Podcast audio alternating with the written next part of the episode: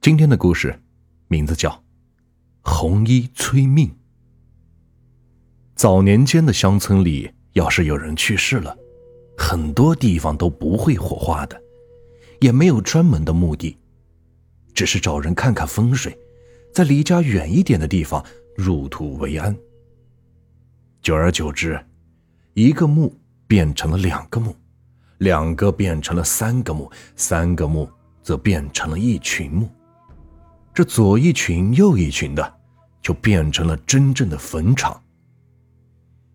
大多数坟场都是在偏僻的公路旁或者村子的荒凉处，但是也总避不开人经过的地方。前几天，在一个叫仙台的村子里，被汽车撞死了一个年轻的女子，是让大车给压死的，死相惨烈。然而奇怪的是，司机在撞死那名女子之后，也被迎面开来的大车撞翻，死了。出事的是一条省道，贯穿在城市与村庄之间，两边都是大大小小的坟堆，也就是坟场。不用说晚上，白天经过这里的人都能感觉到刺骨的冷，而这里。也有很多灵异的故事和传说，所以除非必须要走，否则都会绕道。出事的大车司机是本村的村民，名字叫杨刚。那名女子就不知道了。大约在一个月前，杨刚和村里的几个关系要好的朋友喝酒打麻将到深夜，可能是许久未见。大家喝的都是很尽兴，不知不觉喝到了深夜两点多钟。于是，一行人起身准备各回各家。他们说说笑笑的走在回家的路上，路过一片坟地的时候，忽然看到距离他们大概三十米的地方，有个穿着红色连衣裙的女子正在向前走着。这身材曼妙，披肩长发，几个人一下子就来了兴致，心想：这么晚了，穿成这样出来，还来这种荒郊野岭的地方，应该不是什么好女人。呵呵，于是起了歹心，这又是吹口哨，又是喊道：“美女，美女，哎，等等我们，一起聊聊天呗。”美女，美女，等等呐，别走那么快。他们边喊边追，但是前面的女人是越走越快，他们也跟在后面是越走越快，并且越来越放肆的喊着：“美女，别跑啊，别害羞，交个朋友嘛。”很快，他们的穷追不舍把那名女子逼的是无路可走。逼到了一个墙角上，杨刚看到女子是一动不动，背对着他站在墙角，便上去拍拍她的肩膀：“美女，别害怕，扭过头来让我看看呗。”女子起初并不愿扭头，怎奈杨刚一直拍她的肩膀，强行扭着，女子缓缓的扭过头来。顿时，他们吓傻了。女人苍白的脸上竟然没有五官，只有一滴滴的鲜血从头皮流下来。杨刚吓得是瘫坐在地上，连忙抽出自己的皮带，对着女子的方向是一顿乱抽。同行的人也都是吓得连滚带爬的跑了，只留下他晕了过去。第二天，有人发现了他。但是神志不清，一直发烧，一个星期未见起色。后来杨家的家人找来了神婆，神婆鼓捣了好一段时间，说：“那片坟里有一个坟头是那女鬼的，那女鬼本无意伤的，可她偏偏去招惹，女鬼没办法了，才显出真面目。”他被吓得丢了魂。今天晚上，先按我说的去吧，把魂给招回来吧。你们先去准备东西。”然后家里人按照神婆说的，准备了些旧衣服、纸钱、符什么的，晚上去把杨刚的魂找了回来。半个月以后，杨刚的身体是渐渐的恢复了。神婆说：“你还有一劫，不能幸免。”杨刚是心急如焚，对着神婆说：“求求你了！”救救我，神仙菩萨，救救我吧！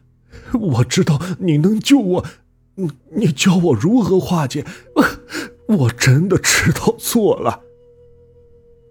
神婆无奈的摇摇头说：“你开车上路的第一天，就会遇到车祸，会撞到一位穿红衣的女子，所以你要万事小心。”看到穿红衣女子，就要下车，让她脱下红色的衣服，然后平铺在地上，开车把衣服压过去。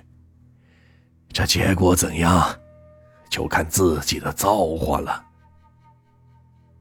杨刚慎重的点了点头。又过了几天，杨刚要去外地送货，这是他病好了之后的第一次上路。他一直想着神婆的话，一路上开的是很慢很慢。忽然，他看到前方的路边站着一个穿着红色上衣、准备过马路的女人。他高兴极了，远远的停下了车，跑到女人身边说：“美女，我特别喜欢你这件红色上衣，两百块钱卖给我吧。”女人一听。什么？你有病吧？逗我呢！我都穿了好几年了，你要我的衣服干什么？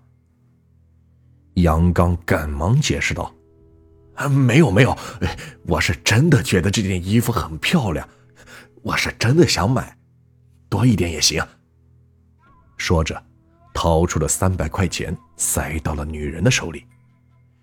女人看到自己的一件破衣服都能卖三百块钱，简直是高兴极了，说：“那好吧，我把东西掏出来，一会儿给你啊。”一两分钟的时间，女人把红色衣服递给了杨刚。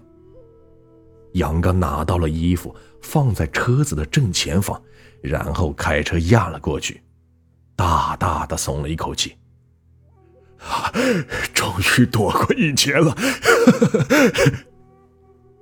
然后哼着歌，狠狠的踩着油门送货去了。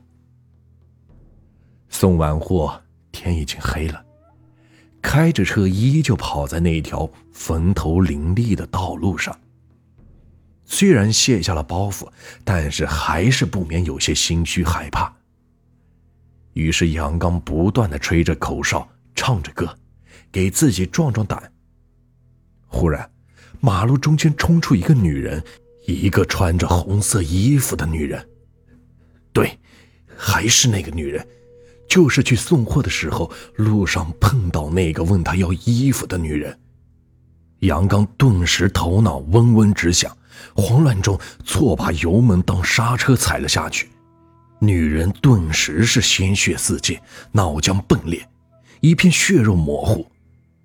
而就在这时，迎面开来的大车也由于来不及躲闪，狠狠地撞上了杨刚的车。车翻了，杨刚是当场死亡。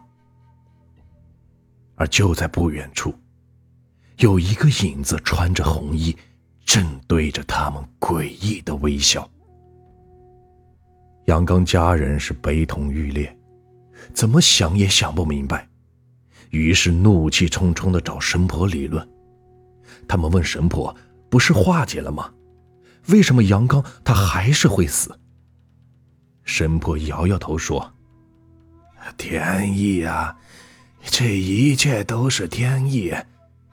红衣女人见杨刚买了她的衣服，只是压了压，也没有拿走，觉得自己是遇到了傻子，占了便宜。”等杨刚走后，他又捡起来穿上了那件红上衣。而杨刚只是知道去的时候注意红衣女子，而在回来的时候大意了，没有注意到正在过马路的那个女人依然穿着那件红衣服。躲不过的，都躲不过的。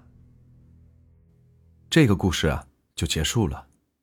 如果你们喜欢我的故事，别忘了订阅、收藏和关注我。接下来会有更多有趣的故事，感谢你们的收听。